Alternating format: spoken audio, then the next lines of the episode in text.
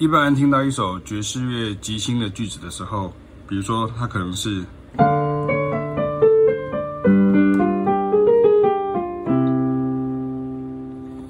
爵士乐手很清楚会知道这是一个 two five one 二五一 D minor seven G seven C major seven 各一小节，可是其实大部分人听到是这样子。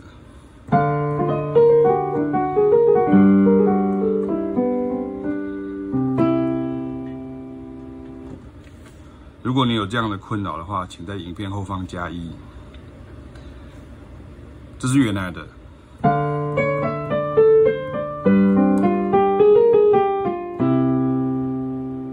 这是你听到的。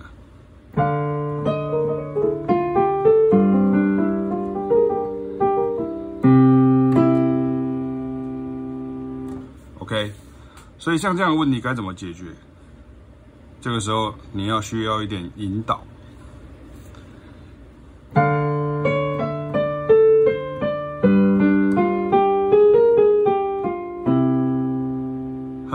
呢，他会开始根据古典乐的训练，或者小时候学习钢琴啊，或者是学习乐器的训练，他就会直直接开始啊，他开始去找音这样子。可是爵士乐的训练不是这样，爵士乐的训练会告诉你，好，所以，OK，所以，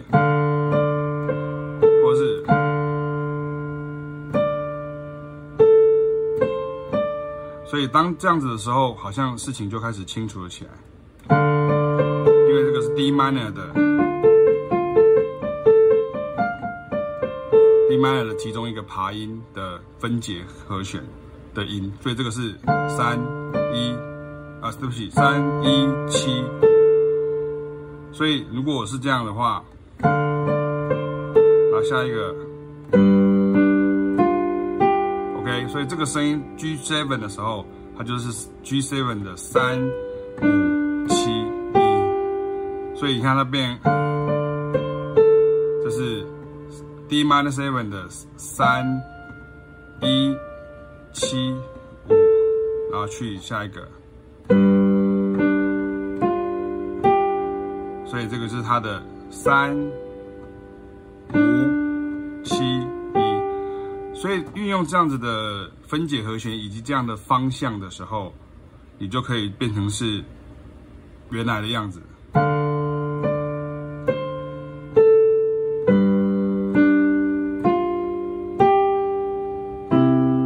然后降落在 C major seven 的三音，所以其实它就是一个，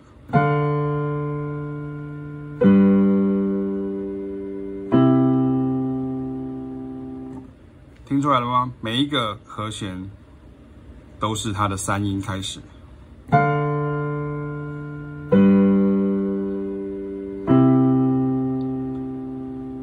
那那些你听起来会，到底是怎么出现的呢？这就是接下的问题。接下来我们要做的就是像这样子，然后你就做，就这个，所以 Re 的下半音，Charlie Parker、Don Byas、呃，Lee 呃 Lester Young、呃 Dizzy Gillespie、Miles Davis，所以第一步就变成这样。OK，所以他只有做这个动作，Ray 的下半音跟 Ray 的上调音，就是上面的调性内音，请参考旋律篇。然后呢，然后接下来，刚不是，它就变，有看到吗？所以，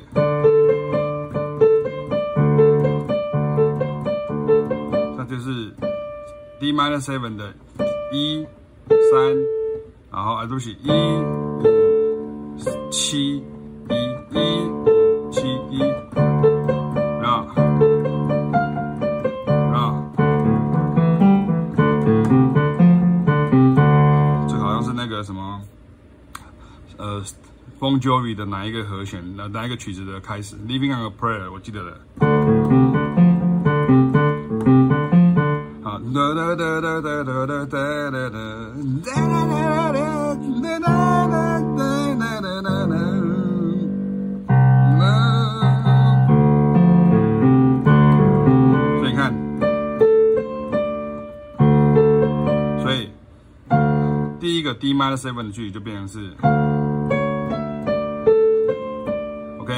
就很明显了。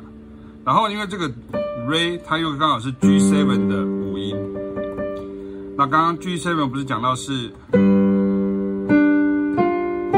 不是这样吗？OK，所以你看它变成 Re 在这里，然后它就接下去 G seven 从这里开始三音，所以你可以说它是 D minor seven 的根音，你也可以说它是 G seven 的五音。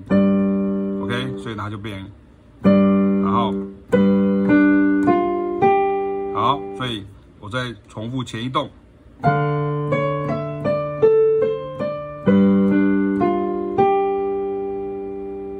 好，这个就是快要完成的一个二五一的 two five 的前面，再看一次。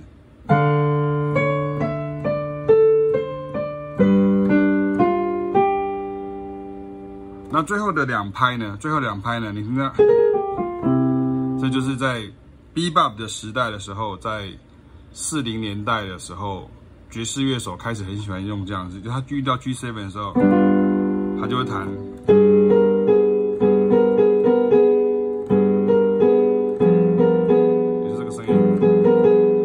Charlie Parker 就很多这样，所以你看像这个句子，西瑞发嗦，降啦降西哒嗦，降九升九。哎，所以你看你把这个西瑞发嗦变成是这个西瑞发嗦，把这个西调到这边来，是不是就变成？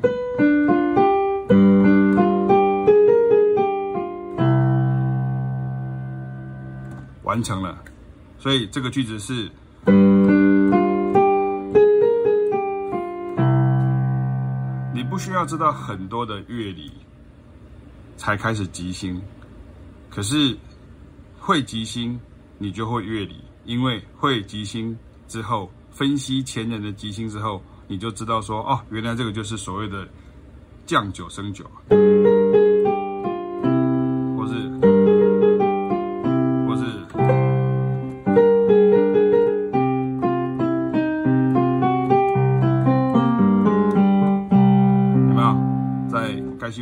狂想曲里面有已经有已经有这样的句子了，所以不管你教他自然小音阶的调式互换，或是你教他教蓝调的和弦，都可以。可是其实你应该要先学会即兴的句子，先学会 standard，然后这些即兴的句子怎么样出现在 standard 里面，然后你就知道乐理，而不是一直去追寻乐理。所以最后我们再把这边弹一遍。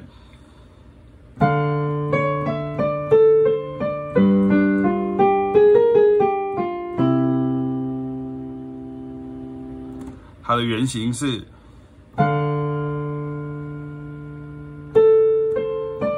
下一个，有没有听起来非常的古典？刚刚是，可是我现在把它改成，没有，有没有？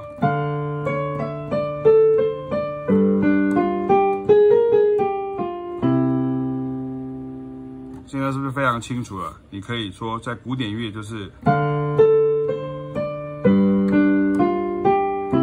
也就是三五七一，然后嘞三五七一，然后去三。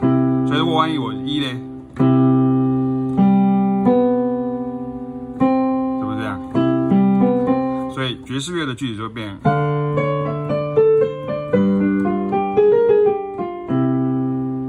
快一点，OK。所以万一你没有办法听出来，你听起来是这样，OK。这就是为什么很多人光靠这样去找音，你会找不到。可是这是我们一般人的求生的本领。那爵士乐就教你另外一种求生的本领，就是你要先知道，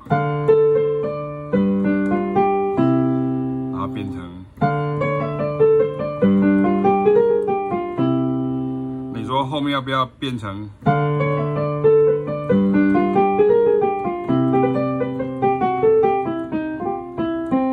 那就是把后面的 C major seven 再继续加强而已。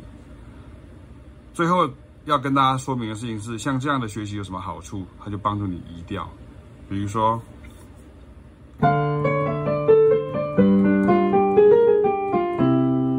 所以同样的道理，我在做 C minor seven、F seven、B flat major seven 的时候，我就不需要再把谱写下来，我只要告诉我自己。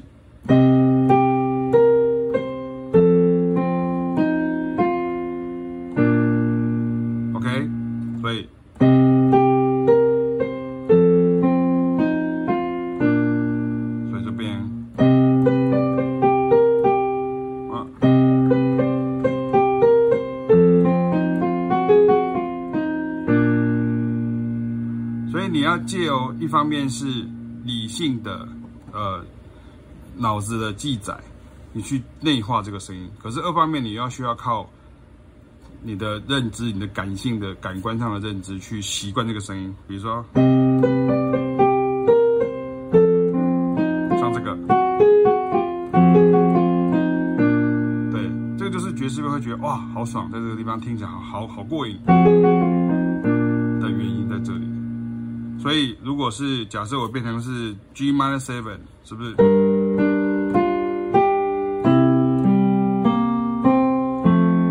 所以是不是就变成了？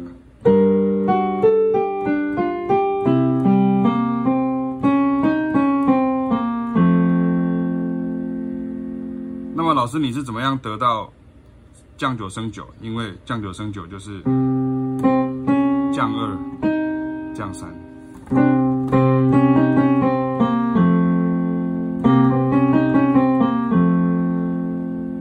首先知道的是这个动作，乐理是后面整理起来的一个归纳，所以不要本末倒置。二方面也告诉大家说，请不要忘记学习音乐绝对有挣扎的时间，你必须在乐器上面反复的操作，然后认识它、熟悉它，然后内化它。所以你听到的爵士乐手的动作都是这样子出来的。所以假设你最后可以做一个动作，比如说。比如说把它放在，比如说哒哒哒哒哒哒，好，OK，所以我就把它放在一个会出现 two five one 的地方，比如说呃 Take the A train，或者是 All of Me，哒哒哒哒哒哒哒。所